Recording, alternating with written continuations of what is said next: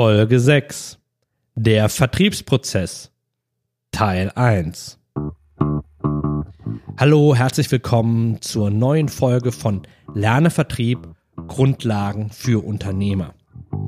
Du hörst heute den ersten Teil von zweien zum Thema Vertriebsprozess. Und im heutigen Teil geht es darum, einen Vertriebsprozess aufzustellen, der vertrauensfördernd ist. Also wir nehmen das, was wir in der letzten Folge gelernt haben und kanalisieren das in einen Vertriebsprozess rein. So damit der Kunde in dich und deine Produkte oder Dienstleistung Vertrauen fasst. Viel Spaß. Go for sales.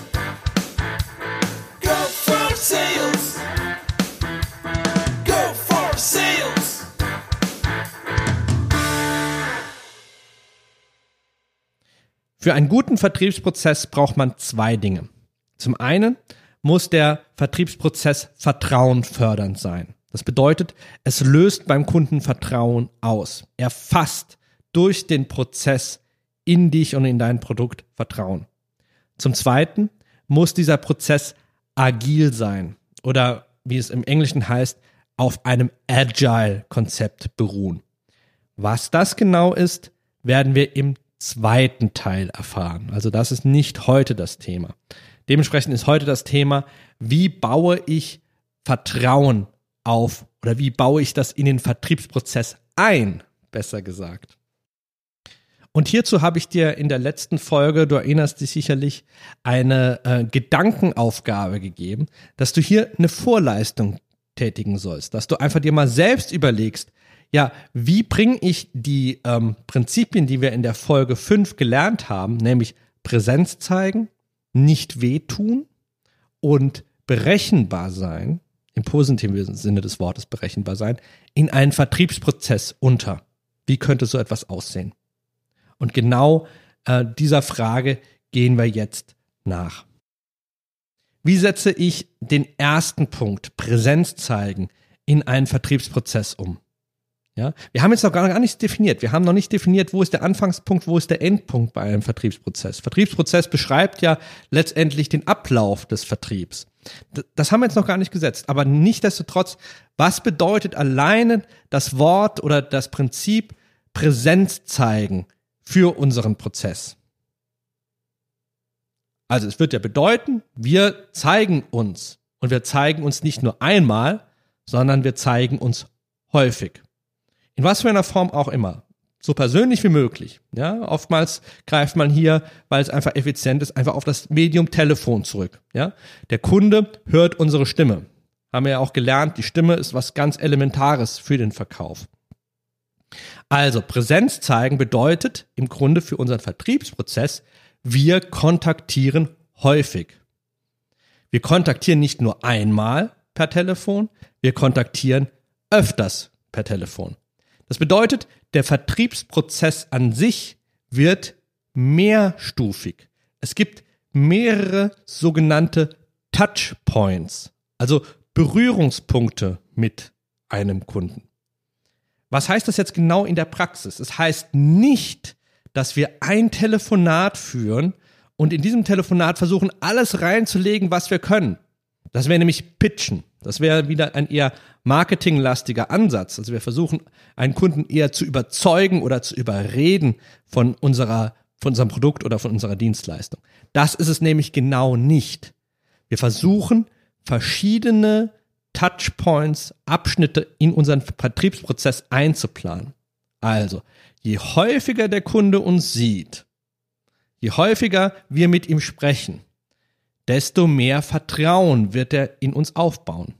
Das ist ganz ähnlich wie mit dem Beispiel, das wir in der Folge 5 hatten, mit den Babys. Wie Babys Vertrauen aufbauen. Sie bauen nämlich dadurch Vertrauen auf, dass sie das Elternteil sehen. Ja, sie sehen Mama, sie sehen Papa und sie sehen einfach, die sind für mich da. Und ich sehe sie immer wieder. Und dadurch baue ich Vertrauen auf. Das ist nichts Rationales. Das ist eine emotionale Geschichte. Das ist beim Kunden aber auch genau das Gleiche. Ist auch nicht rational. Es ist weiterhin emotional. Die Gefühle, die wir da haben, spielen eine große Rolle. Nur je häufiger ich jemanden sehe, desto eher bin ich geneigt, ihm auch zu vertrauen. Im Vertriebsprozess bauen wir deswegen viele mögliche Touchpoints auf. Das heißt, ohne jetzt den Anfangspunkt zu kennen, ohne den Endpunkt zu kennen, wir wissen, es sind verschiedene Schritte, die immer persönlich sind. Das ist das Besondere. Es hat immer mit der Stimme, mit mir als Menschen, als Verkäufer zu tun. Ich kontaktiere den Kunden, der Kunde kontaktiert mich von mir aus, aber es ist immer eine Form von persönlicher Dialog. Das zweite Prinzip war, ich tue meinem Kunden nicht weh. Das klingt im ersten Moment wirklich irgendwie eine, ja schon fast trivial, ja? Tu dem Kunden nichts Böses. Ja, aber genau das wird oftmals nicht gemacht. Weil wann tun wir dem Kunden etwas Böses? Wenn wir unsere Interessen über seine Interessen stellen. Dann hören wir nämlich den Satz, Sie wollen doch mir einfach nur etwas verkaufen. Und darum geht es nicht. Und wer diesen Podcast hört, spätestens jetzt muss eigentlich da begriffen worden sein. Es geht nicht darum, dass wir einfach nur verkaufen. Es geht darum, dass wir ein Problem, das in dieser Welt existiert, lösen, dass wir ein, unseren Teil dazu beitragen, dass etwas besser läuft. Und zwar nicht nur in unserem Unternehmen, das verkauft, sondern auch in dem Unternehmen, das die Dienstleistung oder das Produkt empfangen wird und dafür Geld als Austausch geben wird. Ja?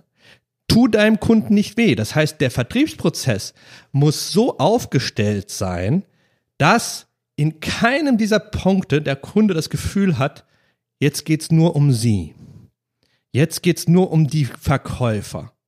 Jetzt wollen sie mir endlich was verkaufen. Darum geht's nämlich genau nicht.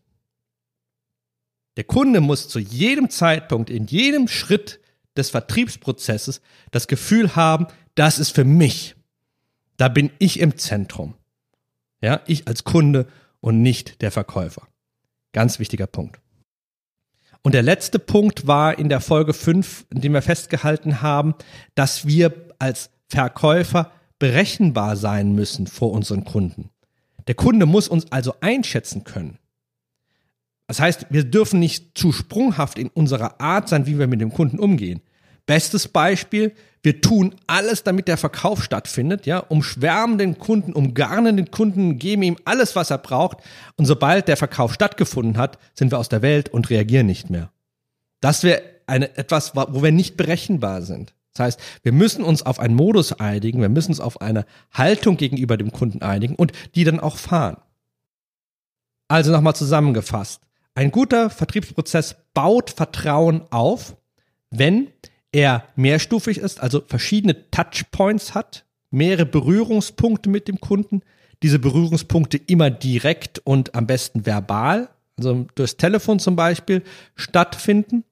Zum Zweiten, dass der Kunde immer das Gefühl hat, er ist hier im Zentrum. Es geht hier nicht darum, einfach nur etwas zu verkaufen, sondern es geht wirklich darum, ihm etwas anzubieten, was ein Mehrwert und einen Nutzen für ihn hat. Und zum Dritten, dass der Kunde uns klar einordnen kann dass er weiß, welche Rolle wir innehaben, nämlich ihn durch den Prozess zu begleiten. Wir haben jetzt also die Grundzutaten, die in einen guten Vertriebsprozess hineingehören. Was natürlich komplett fehlt, ist, dass es ein konkreter Prozess ist mit klaren Schritten, die nacheinander abfolgen. Und welche Schritte sind das genau? Das heißt, wir müssen der ganzen Sache jetzt auch Gestalt geben um den Vertriebsprozess so konkret wie möglich dir vor Augen zu führen, werde ich jetzt einfach eine Branche nehmen, ein Produkt nehmen und anhand dieses Produktes ähm, diesen Vertriebsprozess mal dir vorexerzieren. Du könntest jetzt sagen, ja, äh, ist ja gar nicht meine Branche, ist gar nicht mein Produkt, ähm, hat ja nichts mit mir zu tun. Die Vertriebsprozesse sind tatsächlich sehr, sehr ähnlich, wenn es um erklärungsbedürftige Produkte geht. Weil der gemeinsame Nenner ist nicht die Branche ist nicht das Produkt, sondern der gemeinsame Nenner ist der Vertrauensaufbau. Und den haben wir ja jetzt gezeigt. Der ist in jeder Branche, wenn es um erklärungsbedürftige Produkte geht, gleich. Ja, das heißt, du kannst dieses Beispiel nehmen und es transferieren in deine Branche. Das sollte für dich überhaupt kein Problem sein. Aber ich gehe da auch noch mal am Schluss kurz drauf ein. Okay, jetzt machen wir das Gedankenspiel du bist Unternehmer und deine Firma hat sich auf Softwareentwicklung spezialisiert und du verkaufst Firewalls. Firewalls, das ist ein sehr kompetitiver Markt, gerade in Deutschland. Es gibt sehr viele Anbieter dafür. Ähm, meistens Hardware- und Softwarelösungen. Das heißt, der Zielkunde kriegt eine Box, eine äh, Hardwarelösung, die, er, äh, die Netzwerk schützt. Es ist sehr schwer für dich, ähm, dich vom Markt zu differenzieren, weil der Kunde nicht genau erkennt, was sind die großen Unterschiede zwischen dir und dem Anbieter X oder Y. Ja, also es ist schwierig, weil es sehr erklärungsbedürftig ist, weil es sehr stark auf Innovationen baut. Sehr schwierig für dich als Firewall-Anbieter, das dem Kunden klar zu machen. Und gerade weil dieser Markt so groß ist, ja, und der Kunde möglicherweise überfordert ist und nicht weiß, warum sollte er diese eine Lösung nehmen, nicht die andere und Schwierigkeiten hat, ähm, ja, Dinge zu vergleichen, umso wichtiger ist es, dass du in direkte Kommunikation mit deinen Kunden trittst. Weil das ist etwas, was deine Konkurrenz möglicherweise nicht macht. Deswegen ist der Vertriebsprozess tatsächlich dein USP. Dein Produkt hat natürlich auch Alleinstellungsmerkmale, aber wie du es machst, dass du es anders machst wie deine Konkurrenz, das könnte hier entscheidend sein, weil die Produkte sich auf den ersten Blick so ähneln. Ja, das tun sie natürlich nur auf den ersten Blick, aber für den Kunden ist das in dem Fall so. Das bedeutet, du machst es anders als deine Konkurrenz, die möglicherweise ihre Firewall an Systemhäuser gibt, also an externe Händler und erwartet, dass die es verkaufen. Ja, warum? Weil sie nicht wissen, wie man Vertrieb macht, wie ein Vertriebsprozess aussieht. Und das ist der große Vorteil, den du jetzt hast, nämlich am Ende dieser Folge weißt du es. Also dieses Beispiel ist im Grunde ein gutes Exempel dafür, wie man mit einem Produkt umgeht, das in erster Linie extrem erklärungsbedürftig ist, wo der Kunde auch gar nicht so diese Differenzierungsmerkmale auf den ersten Blick sieht ja, und denkt, es ist alles vielleicht gleich.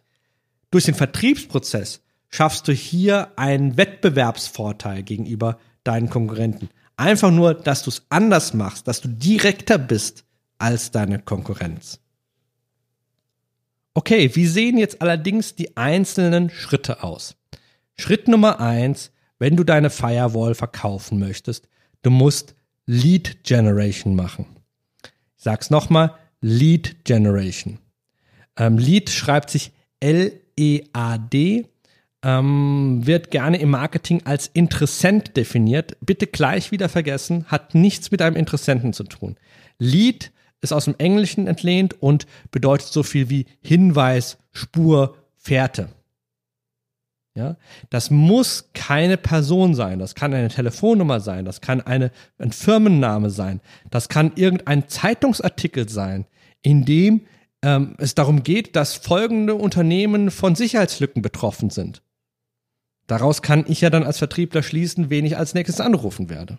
Ja? Also diese Hinweise äh, müssen generiert werden. Deswegen Lead Generation. Stell dir vor, du bist so ein, äh, du wärst ein Kriminalbeamter. Äh, ja, es ist ein ähm, ein Mord passiert, sagen wir mal, ja, und du musst den Spuren nachgehen, um den Täter zu finden. Also dein Ziel schaffst du nur dann zu identifizieren, wenn du allen Hinweisen, die äh, hinterlassen worden sind, nachgehst. Und genau das Gleiche hast du jetzt hier als Vertriebler zu tun, nur dass es eben kein so böser Fall ist, sondern was Positives ist, etwas, nämlich du möchtest Kooperation, Zusammenarbeit fördern. Und dorthin zu kommen, musst du Hinweisen nachgehen. Und diese Hinweise musst du sammeln. Die musst du finden. Die musst du im Netz finden, die musst du offline finden, durch Zeitungsartikel etc., durch andere Kollegen. Du musst da aktiv dafür Sorge tragen, dass du diese Hinweise siehst und findest und sammelst und dokumentierst. Jetzt geh mal davon aus, dass du genug Leads hast, also genug Hinweise in deiner Datenbank gesammelt hast, damit du eine Akquiserunde ähm, durchführen kannst. Und da ist jetzt der zweite Schritt wichtig, nämlich das Abgleichen dieser Hinweise mit der Purchase-Persona. Also wenn du weißt zum Beispiel, dass du in das eine Unternehmen hinein telefonieren möchtest, ist es wichtig, dass du die Menschen in dem Unternehmen identifizierst, mit denen du einen guten Kommunikations- Weg finden wirst. Ja? Also Stichwort Lieblingskunde. Also nicht nur ein Mensch, der das Produkt braucht, der auch eine gewisse Entscheidungsgewalt oder Beeinflussungsgrad hat, um das, um sich für das Produkt zu entscheiden, sondern auch, wo du das Gefühl hast, das wird irgendwo harmonisch zwischen uns funktionieren, weil nur das den Verkaufszyklus beschleunigt. Also, zweiter Prozessschritt, Abgleichen der Hinweise mit deiner erstellten Purchase-Persona. Jetzt hast du deinen Ansprechpartner gefunden, die Purchase-Persona, die du erreichen möchtest, und dann versuchst du jetzt natürlich auch, ähm, diesen oder diese zu kontaktieren. Ja, es gibt da natürlich mehrere Möglichkeiten. Du kannst es versuchen über die sozialen Netzwerke, kannst ihn auf Xing ähm, adden, auf äh, LinkedIn connecten und auf Facebook befreunden und dadurch ihm eine Nachricht schicken oder ihr eine Nachricht schicken. Ähm, du kannst vielleicht ihm eine E-Mail schicken auf info@ mit dem Betreff bitte weiterleiten an Herrn, Frau Y. Vielleicht hast du auch die direkte E-Mail-Adresse, dann kannst du die nutzen. Oder du greifst zum Hörer und versuchst ihn anzurufen. Du hast natürlich in den wenigsten Fällen die Durchwahl. Ja, das heißt, du musst mit einer Zentrale reden oder mit einer Sekretärin oder einem anderen Ansprechpartner, Rezeptionist etc. Wie das genau funktioniert, werden wir noch in weiteren Folgen von Lernevertrieb klären. Ja, es gibt eine, einzelne Folgen über Kalterquise, da legen wir einen großen äh, Akzent drauf. Aber wichtig ist, dass du das versuchst verbal zu tätigen. Persönlich. Ja? Also, du machst Kalterquise. Alle anderen Mittel, vielleicht hast du es dir schon gedacht, als sie dir vorgetragen haben, sind so gut wie nutzlos. Sie bringen einfach zu wenig, dass man sie als Prozess etablieren sollte. Weil in einem Prozess wollen wir keine Varianz haben, wir wollen keine Zufälle reinbringen. Wir möchten etwas reinbringen, was auch immer funktioniert. Und das ist, wenn du eine Person identifiziert hast, die eine gewisse, ein gewisses Bedürfnis haben könnte, ja, aus deiner analytischen Denkleistung heraus, dann ist die Wahrscheinlichkeit, wenn du ihn verbal versuchst zu erreichen, weitaus höher, als wenn du es über einen keine Ahnung, E-Mail-Verteiler oder sonst etwas versuchst. Okay, gut. Ähm, das heißt, du machst jetzt hier Kaltakquise. Das Wichtige ist bei diesem Telefonat, dass du nicht anfängst, wenn du ihn erreicht hast, über das Produkt ausschweifend zu reden. Du fängst nicht an, hier eine Präsentation zu machen. Erinnere dich, Präsentation ist Marketing, ist kein Sales. Was du dazu noch tust, Du wirst verschiedene Touchpoints miteinander verbinden.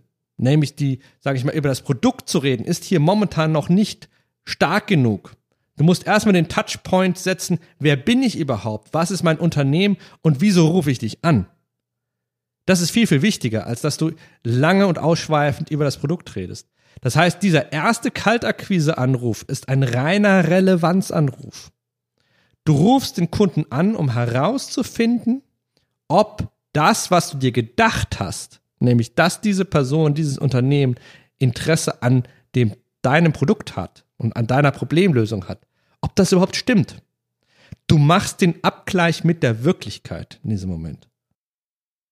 Und was jetzt kommen kann, ist, dass der Kunde Einwände hat. Ja, ist zu teuer, brauche ich nicht, habe ich schon einen Lieferanten etc. Das ist so ähm, häufiger Fall. Ja, und äh, wenn du jetzt mit anderen Vertriebsberatungen redest, die würden jetzt sagen, ja, muss man reingehen, muss man Einwandsbehandlung machen, muss halt wirklich auf den Kunden zugehen, muss ihm klar machen, warum nicht, warum doch, warum jetzt, ja, und dann drauf, drauf, drauf, drauf und dann versuchen halt umzudrehen, umzudrehen. Er muss am Ende eine andere Meinung haben, er muss am Ende das Gefühl haben, er braucht es doch nicht. Also, klare Empfehlung von meinerseits. Es gibt tatsächlich Einwände, die kann man behandeln. Es gibt aber auch solche, die sollte man nicht behandeln. Und es ist auch wichtig, dass man das Nein eines Kunden auch akzeptiert. Ein Nein heißt im Grunde immer noch nicht. Es bedeutet, ich kann ihn vielleicht später mal nochmal kontaktieren oder einen anderen Ansprechpartner ansprechen etc. Aber ich muss auch akzeptieren, wenn ein Kunde mir zum ersten Mal Nein sagt. Ich möchte nicht mit Kunden arbeiten, wo es schwierig wird, wo ich halt immer irgendwie ähm, ja überzeugen muss etc. Ich möchte mit denen arbeiten, die jetzt in diesem Moment aktiv an meinem Produkt interessiert sind. Und wenn das der jetzt nicht ist, ja, dann habe ich noch andere auf meiner Liste, die ich jetzt anrufe. Ja, es ist viel, viel einfacher mit aktiven, interessierten ähm, ähm, potenziellen Kunden zu arbeiten, als mit denen, wo man sozusagen halt erstmal Einwände behandeln muss oder da schon fast kämpfen muss, damit, ähm, damit äh, es zum nächsten Schritt kommt. Das wollen wir nicht. Wir möchten, dass der Kunde selbst mit uns in den nächsten Schritt geht.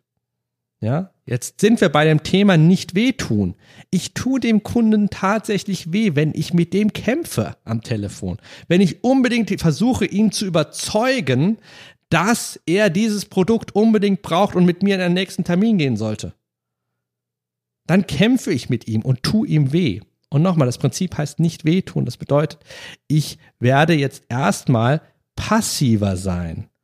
Es ist nicht schlimm, wenn der Kunde jetzt absagt. Es ist ganz früh im, Pro im Verkaufsprozess. Ich habe da ganz viele andere Leads, die ich anrufen kann. Und lieber hier fail fast, ja, anstatt dass ich erst ganz spät einen Kunden halt sozusagen, der sowieso nicht kaufen wollte, ja, mit Angeboten, mit alternativen Optionen etc.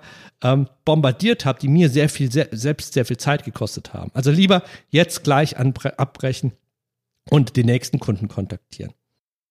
Aber mehr passiert in diesem ersten Kaltakquise-Anruf erstmal nicht. Es wird geguckt, ist da eine Relevanz da? Ist genug Masse da, dass wir für einen nächsten Termin miteinander sprechen können?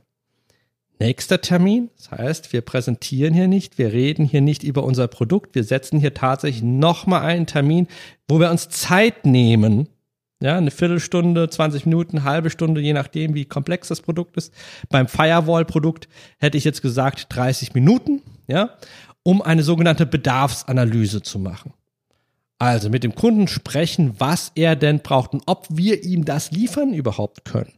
Ist er noch nicht gesagt. Nur, dass er daran Interesse hat, heißt noch lange nicht, dass er konkretes Interesse an unserer Lösung hat. Vielleicht fehlen da Features oder Bestandteile, ähm, die er unbedingt kritischerweise in seinem Firewall-Netzwerk benötigt. Der nächste Schritt ist dann genau diese Bedarfsanalyse durchzuführen. Also in einem halbstündigen Gespräch dem Kunden Fragen zu stellen. Wir erinnern uns, Sales ist Fragen, ist nicht präsentieren, ist nicht Aussagen über sein Produkt treffen, wie toll, wie schön, wie großartig es ist, sondern herauszufinden, was will der Kunde wirklich, wirklich und dann zu reflektieren, ob man das in einem nächsten Schritt auch tatsächlich beweisen kann, dass man das kann. Ja? Nämlich der nächste Schritt wäre in diesem Fall Firewalls, dass ich das zeige, dass ich dem Kunden vor Augen führe, wie die ja, der Bedarf, den er geäußert hat, was er gezeigt hat, was er, was er benötigt, wie das denn tatsächlich von uns gelöst wird. Und das machen wir anhand einer technischen Demonstration.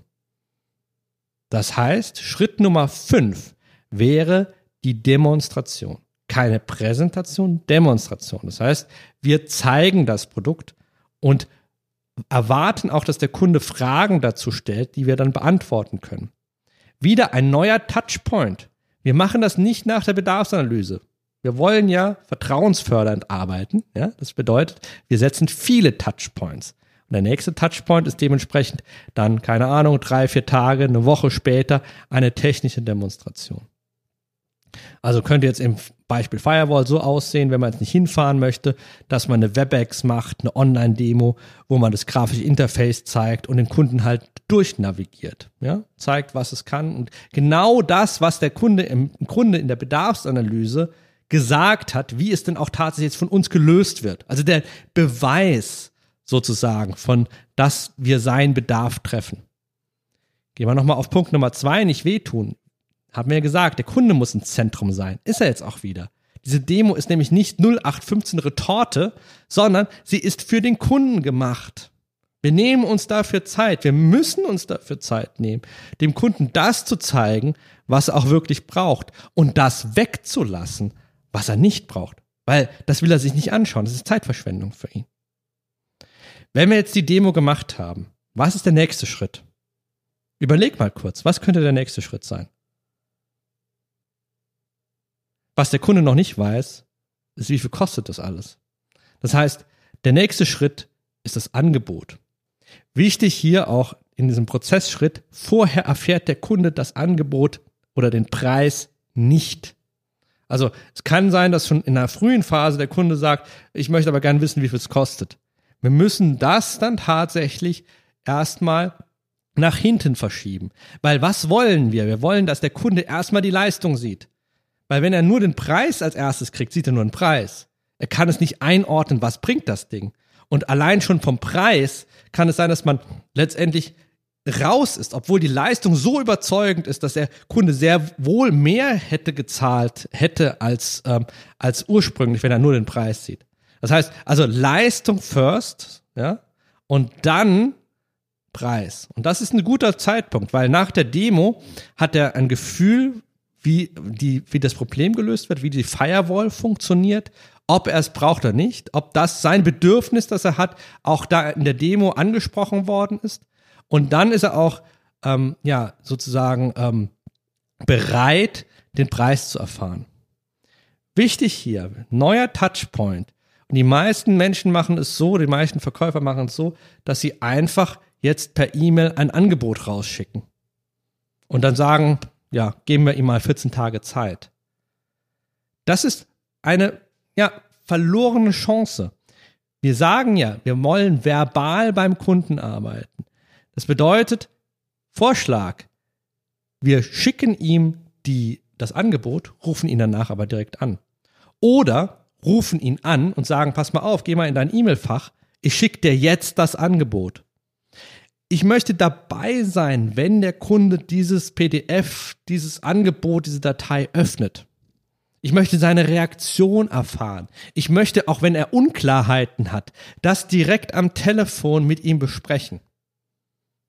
Also, nicht einfach das Angebot verschicken, abwarten und dann irgendwann hoffen, dass der Kunde sich selbst meldet und dann irgendwann nachhaken. Nein, verschicken, anrufen, Feedback einnehmen, diskutieren.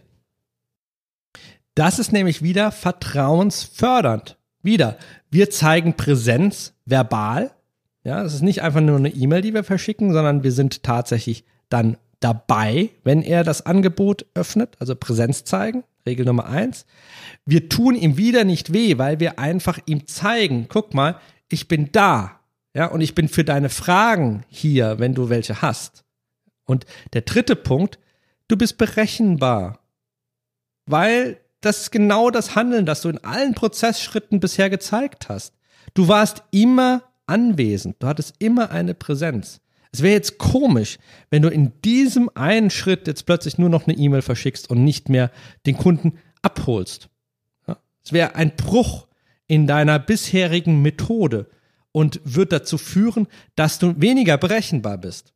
Deswegen der Kunde wird gar nicht erschrocken sein, wenn du ihn anrufst, weil er weiß, dass du diesen Kontakt pflegst und dass du auch gerne mit ihm am Telefon über solche Sachen redest. Unser Vertriebsprozess besteht jetzt aus sechs Stufen. Erstens Lead Generation, zweitens Purchase Persona, drittens Relevanzanruf, Kaltakquise, viertens Bedarfsanalyse, fünftens Demonstration. Und sechstens Angebot. Und diese sechs Stufen befassen sich mit dem Vertrauensaufbau, mit allen drei Kriterien. Erstens, wir zeigen Präsenz. Ab Stufe Nummer drei werden wir persönlich, gehen übers Telefon. Der Kunde hört unsere Stimme. Wir tun in keinem dieser Schritte dem Kunden tatsächlich weh. Wir verkaufen nicht des Verkaufenswillens, sondern der Kunde merkt, er ist im Zentrum. Es geht um ihn. Nichts anderes ist eine Bedarfsanalyse und das Zeigen des Bedarfs später in einem späteren Termin in der Demonstration. Nichts anderes ist es. Ja? Wir tun dem Kunden zu keiner Zeit weh. Und sechstens, wir sind berechenbar, weil wir immer die gleiche Methode benutzen. Nämlich, wir sind ansprechbar, wir zeigen Präsenz. Der Kunde erlebt keinen Bruch in unserem Kommunikationsmittel. Deswegen ist dieser sechsstufige Vertriebsprozess auch so erfolgreich und vertrauensfördernd. Und das über alle Branchen und Produkte hinweg die in einer gewissen Art erklärungsbedürftig sind. Ja, also es ist egal, ob du jetzt eine Dienstleistung hast oder ein Produkt. Es funktioniert bei beidem. Wir haben jetzt hier das Beispiel Firewall genannt. Aber es wird ein leichtes sein, diesen Vertriebsprozess für dich zu, ähm, ja, zu entlehnen und äh, es für dich zu schneidern. Ja, du musst im Grunde nur einzelne Dinge ein bisschen verändern, aber das Prinzip ändert sich nie. Warum gehe ich jetzt nicht weiter als Punkt 6? Nun, jetzt kann es tatsächlich etwas ähm, ja, sich differenzieren, sehr weit auseinandergehen. In dem Beispiel Firewall wäre jetzt der nächste Punkt zum Beispiel, dass man jetzt einen Machbarkeitsnachweis macht, dass man also so eine Teststellung, Proof of Concept nennt man das auch, ähm, beim Kunden hinterlässt. Das heißt, die Hardware wird zum Kunden geschickt, im Netzwerk implementiert und dann wird auch geschaut, ob, sage ich mal, das, was man vorher versprochen hat oder das, was man festgelegt hat, dass das auch dann tatsächlich ähm, so beim Kunden funktioniert. Ähm, in einer Dienstleistungsbranche ist dieser Punkt komplett irrelevant. Also das heißt, jetzt geht es tatsächlich etwas auseinander. Wenn du gerne individuelle Hilfe haben möchtest für deinen Vertriebsprozess, scheu dich nicht, mir eine E-Mail zu schreiben an podcast at go-for-sales.com. Skizziere kurz dein Business und ich kann dir die nächsten Schritte, die du unternehmen musst in diesem Vertriebsprozess, gerne kostenlos ähm, für dich äh, erklären und dir ähm, vor Augen führen. Das war's mit unserer heutigen Folge Teil 1 des Vertriebsprozesses. In der nächsten Folge beschäftigen wir uns mit der Agilität, die ja auch noch eine Herausforderung oder eine Voraussetzung ist für einen guten Vertriebsprozess. Und ähm, bis dahin freue ich mich auf deine Kommentare und ähm, dein Feedback, das du mir gerne über iTunes und die Kommentarfunktion geben kannst. Freue mich auf die nächste Folge. Bis dahin, ciao. Go for sale.